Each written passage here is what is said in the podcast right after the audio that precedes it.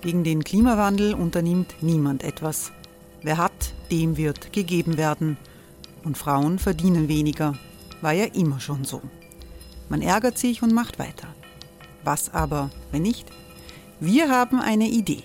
Die Falter Arena macht die Bühne frei für Menschen und Projekte, die das Land verändern. Mein Name ist Eva Konzett. Ich leite das Politikressort im Falter. Und am Sonntag, den 26. Mai, veranstalten wir im Wiener Stadtsaal die nächste Falter Arena. Mit dabei unter anderem der ehemalige Politiker und Neosänger Matthias Strolz, Theresa Imre von Markter, Sonja Jöchtel von Love Politics oder Kari Ochsner von Ochsner Wärmepumpen. Machen statt jammern. Wir schauen uns an, wie das funktionieren kann. Kommen auch Sie vorbei. Alle Informationen und Tickets finden Sie unter falter.at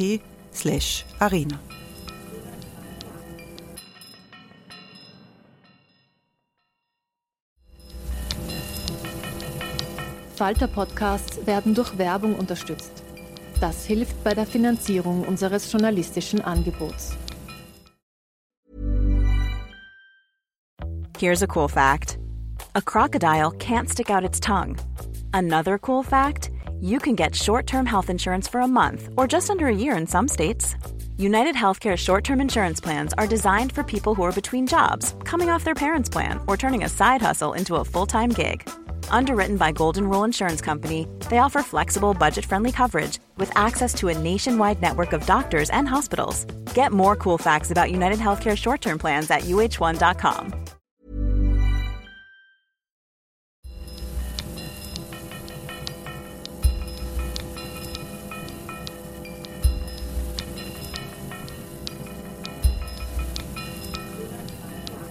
Herzlich willkommen, liebe Zuhörerinnen und Zuhörer Willkommen im Falter Radio. Mein Name ist Florian Klenk. Ich bin der Chefredakteur des Falter und Sie hören hier heute etwas ganz Besonderes. Fünf Schauspielerinnen und Schauspieler, vier davon vom Wiener Burgtheater, leihen heute einer ukrainischen Familie im Krieg ihre Stimmen.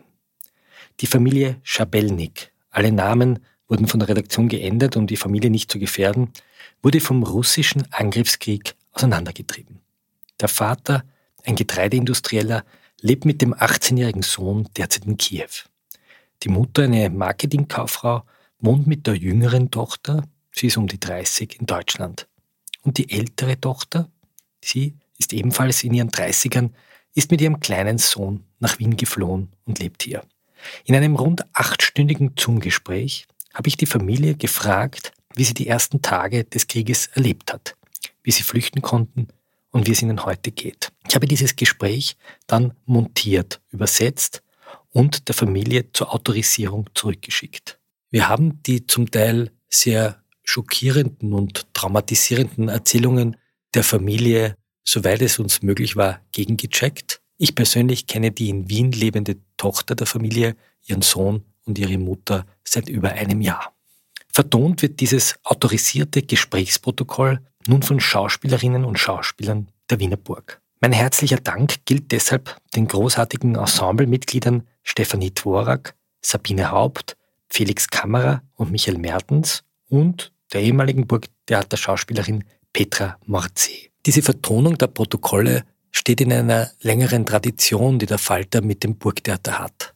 Im Jahr 2018 haben wir die Reden rechtspopulistischer Politiker mit Mitgliedern des Burgtheater Ensembles auf die Bühne gebracht. Wir haben damals vor der illiberalen Gesellschaft gewarnt. Der Angriffskrieg Russlands auf die Ukraine ist nicht zuletzt auch ein Krieg gegen die liberale Gesellschaft. Sophia Schabelnik, Mutter der Familie, hat als Marketingkauffrau gearbeitet. Sie wuchs in Kiew auf, lebt derzeit mit ihrer Tochter in der Nähe von Stuttgart und besucht immer wieder ihre nach Wien geflohene Tochter und ihren Enkel. Gelesen von Petra Morsi. Alex Schabelnik, der Vater der Familie, arbeitet als Getreideproduzent in der Nähe der belarussischen Grenze. Er blieb zunächst in Kiew, flüchtete nach Ungarn und kehrte im April 2022 wieder zurück. Gelesen von Michael Mertens. Valentina Schabelnik, die jüngere Tochter der Familie. Sie arbeitet für einen internationalen Konzern, der landwirtschaftliche Maschinen herstellt. Sie lebt derzeit in der Nähe von Stuttgart. Gelesen von Stefanie Dvorak. Anna Schabelnik, die ältere Tochter der Familie, arbeitete in Kiew als Pressesprecherin im internationalen Berufsumfeld. Sie studierte in Wien und flüchtete mit ihrem Sohn hierher. Sie reist gelegentlich nach Kiew. Gelesen von Sabine Haupt. Vasil Jabernik, der 18-jährige Sohn der Familie.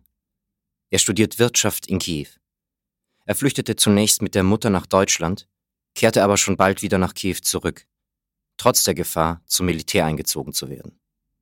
Gelesen von Felix Kammerer. Es war im Dezember.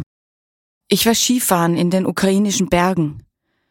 Auf einmal kam ein Anruf meiner Firma, eines globalen Konzerns. Das Management wollte uns mit einer Notfallbox versorgen, falls die Russen angreifen.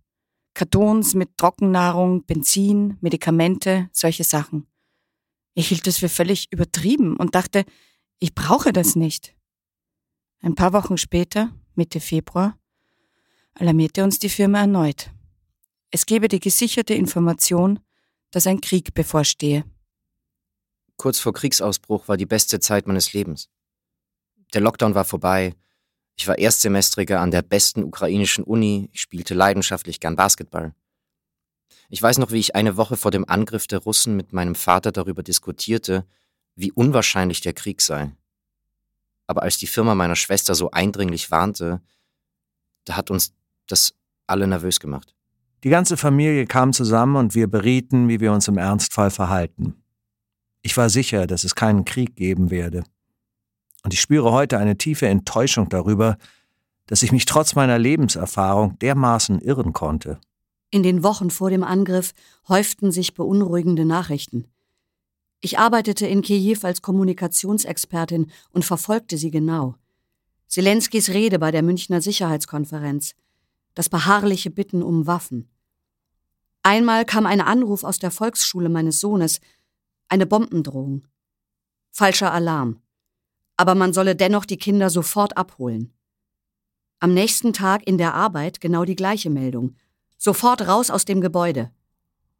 Im nächsten Moment war ich schon draußen, auf der vereisten Straße, in der bissigen Kälte mit dünnen Ballerinas. Was noch auf uns zukam, konnte ich nicht ahnen. Ich erinnere mich an diese irrsinnige Unruhe, diese Besorgnis rund um den Jahreswechsel.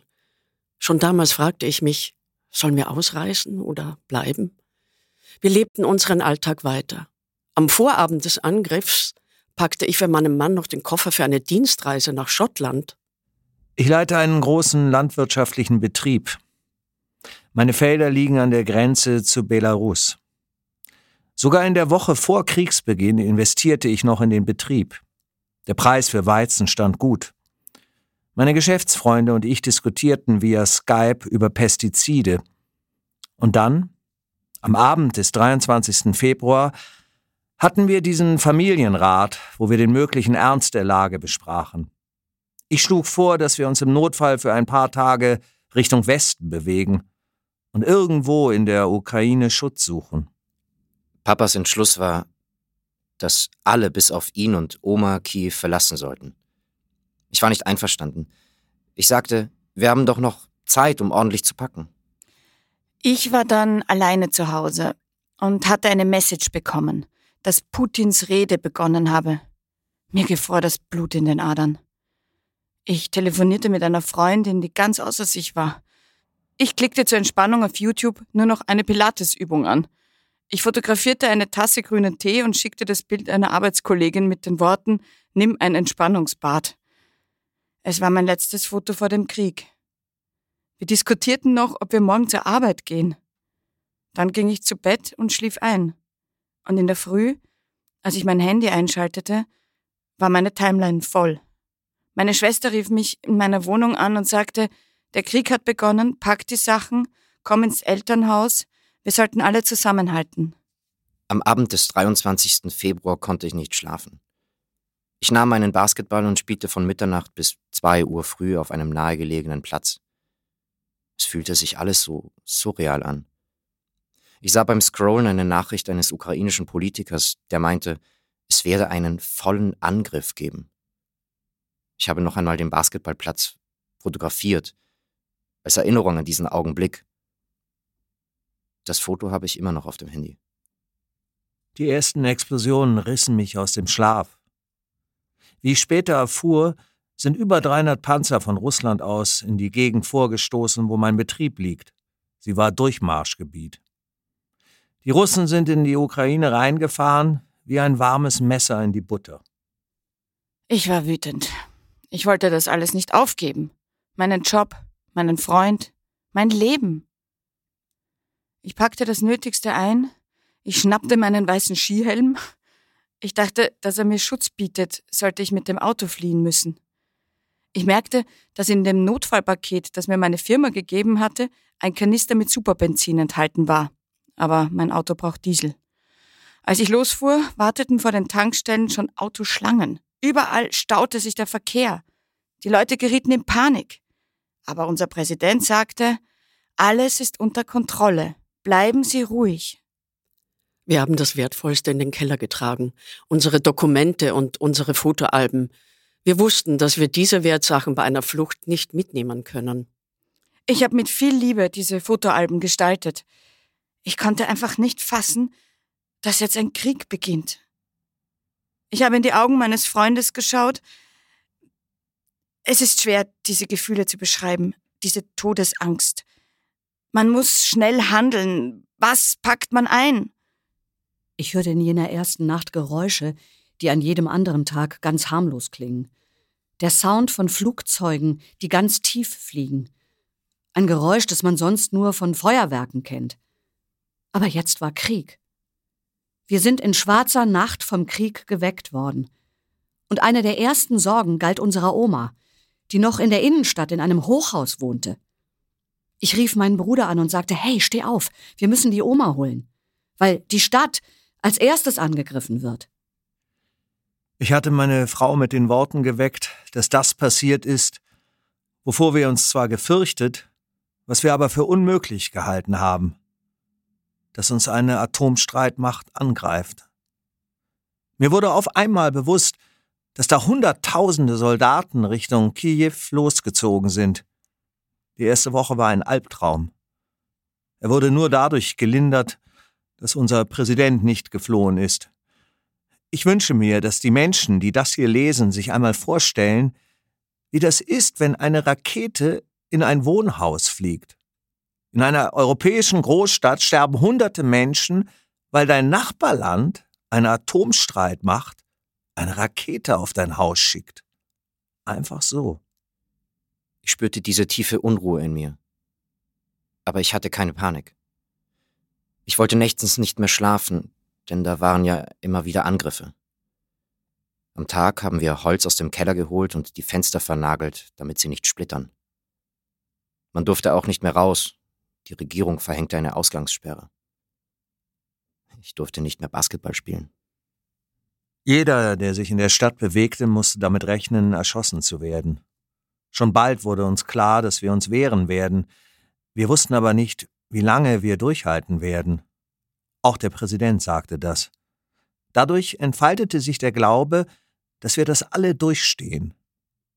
Aber nach weniger als einer Woche standen all die Panzer rund um Kiew. Im Fernsehen sah man diesen Belagerungsring, der sich immer mehr schloss. Wir waren insgesamt 13 Personen im Haus. Mein Mann und ich, unsere drei Kinder und unsere Enkel und acht weitere Bekannte aus der Nachbarschaft. Wir haben dann auch noch ein Kind aufgenommen, das starr vor Angst am Handy klebte. Ich wollte noch einen Großeinkauf machen, aber schon bald gab es kein Brot mehr.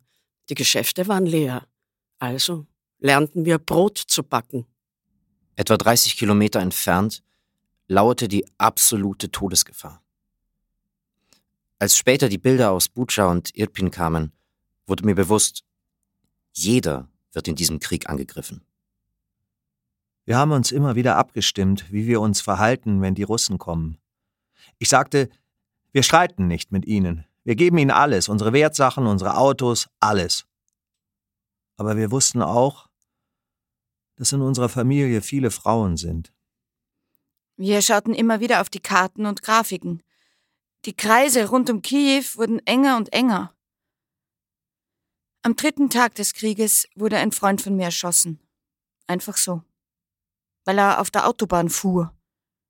Sie haben ihn einfach abgeknallt und dort liegen lassen. Seine Mutter durfte den Leichnam erst Wochen später aus dem Auto bergen. Ich sah im Fernsehen auch diesen Panzer, der ein altes Ehepaar im Auto ermordet hat. Einfach so. Wäre ich damals schon 18 gewesen, wäre mein Leben ganz anders verlaufen. Viele in meinem Alter haben sich als Freiwillige für die lokalen Verteidigungsmilizen gemeldet.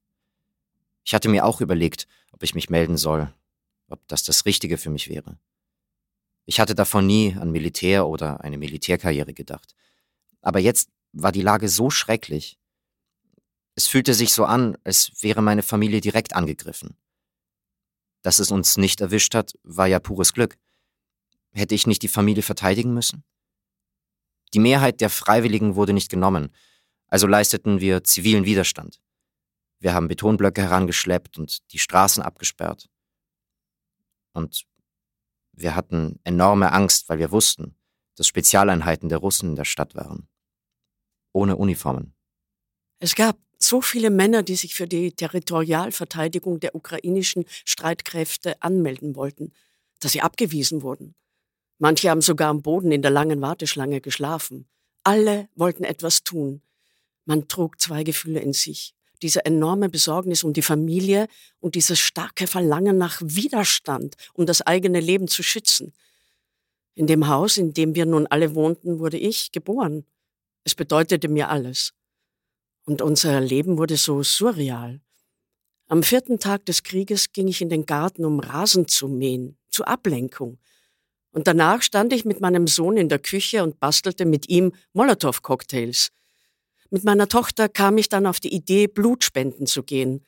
Ein Krankenhaus lag ganz bei uns in der Nähe. Dort wurden die ersten Verwundeten eingeliefert. Wir gingen in einen Park in der Nähe des Krankenhauses.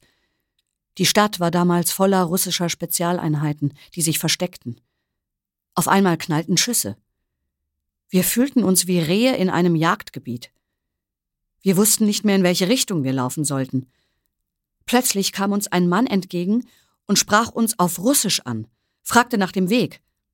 Er kannte sich nicht aus und sprach selbst dann noch Russisch, als wir auf Ukrainisch antworteten. Er war komplett verschwitzt. Sicherlich einer von den Spezialeinheiten. Wir rannten und rannten. Ich merkte, dass meine Mutter einfach nicht mehr so schnell laufen konnte. Wir hatten wirklich Todesangst. Und Glück. Mein Vater fragte mich damals, hast du je Flächenbombardements gesehen? Er wusste, dass Putin alles schicken wird, was er hat. Wir saßen wieder gemeinsam da und wussten nun, dass wir abhauen mussten. Es war zu gefährlich, in Kiew zu bleiben. Auch mein Neffe, erst zehn Jahre alt, musste geschützt werden. Mit dem Auto war es zu gefährlich. Autos wurden beschossen. Mit dem Zug war es fast unmöglich, weil Tausende auf den Bahngleisen standen. Aber wir hatten riesiges Glück. Eine Studienfreundin meines Bruders meldete sich und meinte, dass es eine Möglichkeit gibt, aus Kiew rauszukommen. Es hieß, wir dürften nur einen Rucksack mitnehmen. Wir mussten Elton, unseren Hund, zurücklassen, durften nur das Nötigste dabei haben.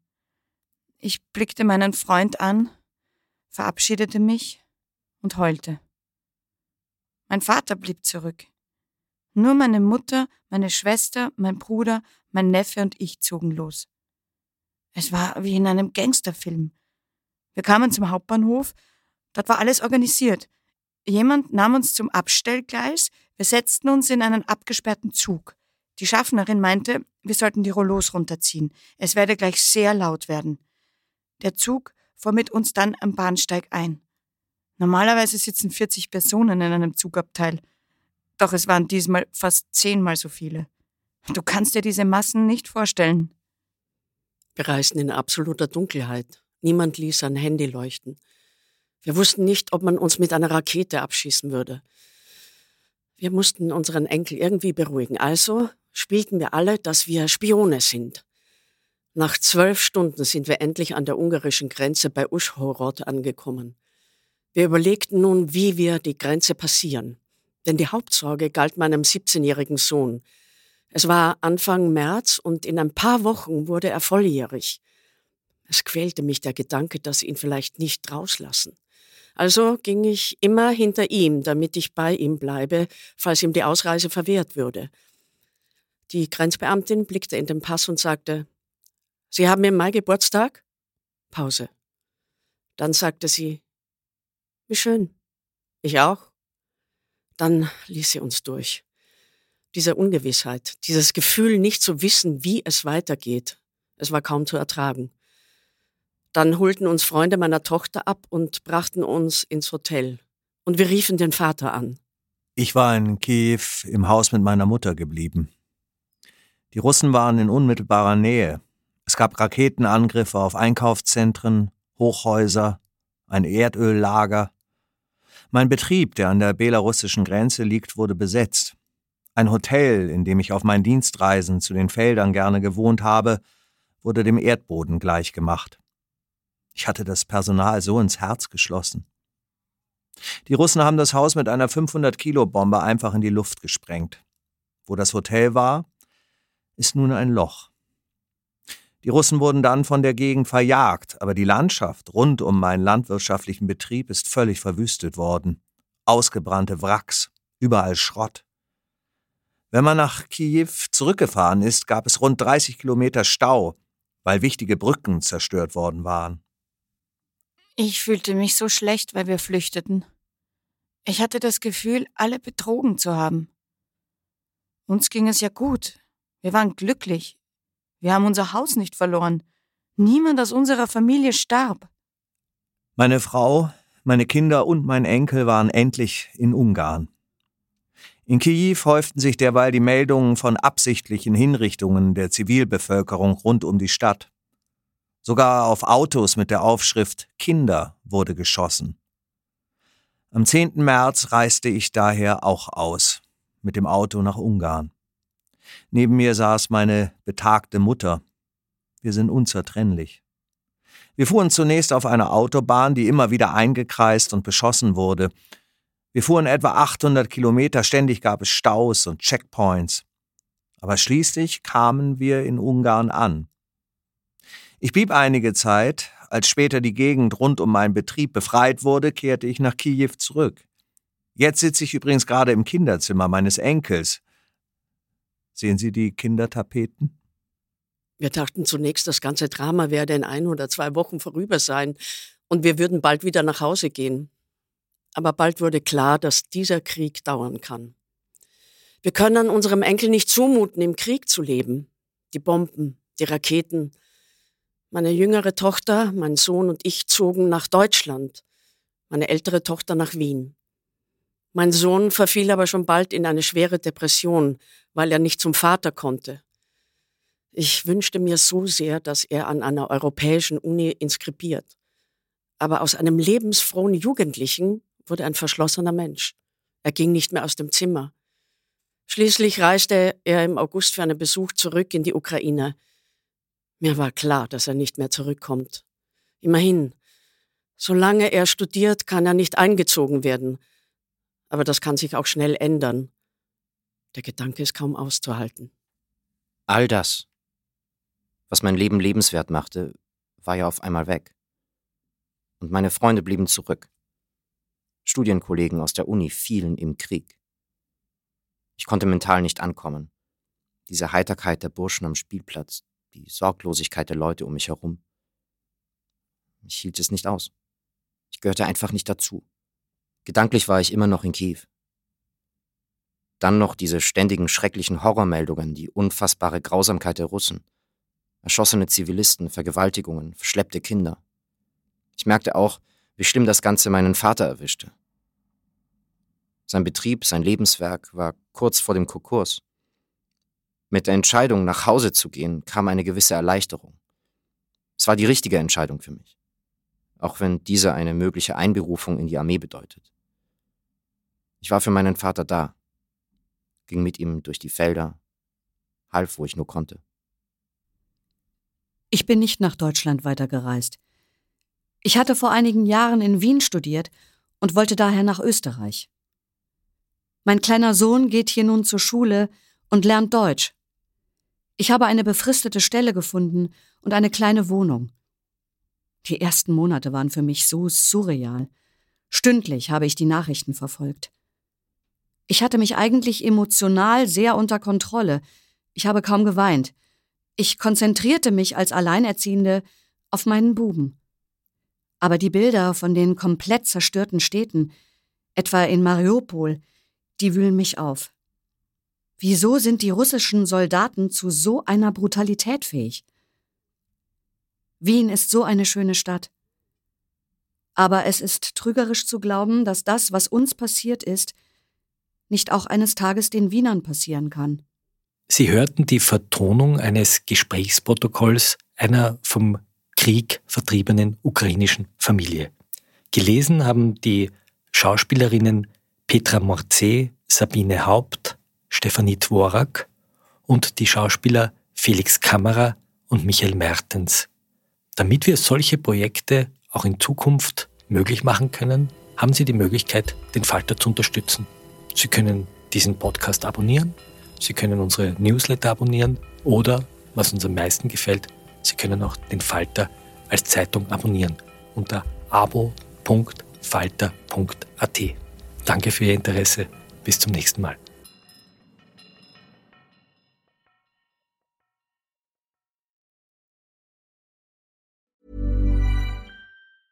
Planning for your next trip? Elevate your travel style with Quince. Quince has all the jet setting essentials you'll want for your next getaway, like European linen, premium luggage options, buttery soft Italian leather bags, and so much more. And is all priced at 50 to 80% less than similar brands. Plus, Quince only works with factories that use safe and ethical manufacturing practices. Pack your bags with high-quality essentials you'll be wearing for vacations to come with Quince. Go to quince.com/pack for free shipping and 365-day returns. This message comes from BOF sponsor eBay. You'll know real when you get it. It'll say eBay Authenticity Guarantee. And you'll feel it. Maybe it's a head turning handbag, a watch that says it all, jewelry that makes you look like the gem, or sneakers and streetwear so fresh every step feels fly. eBay gets it. So look for the blue check mark next to that thing you love and be confident that every inch, stitch, sole, and logo is checked by experts. With eBay Authenticity Guarantee, you can trust that feeling of real is always in reach. Ensure your next purchase is the real deal. Visit eBay.com for terms.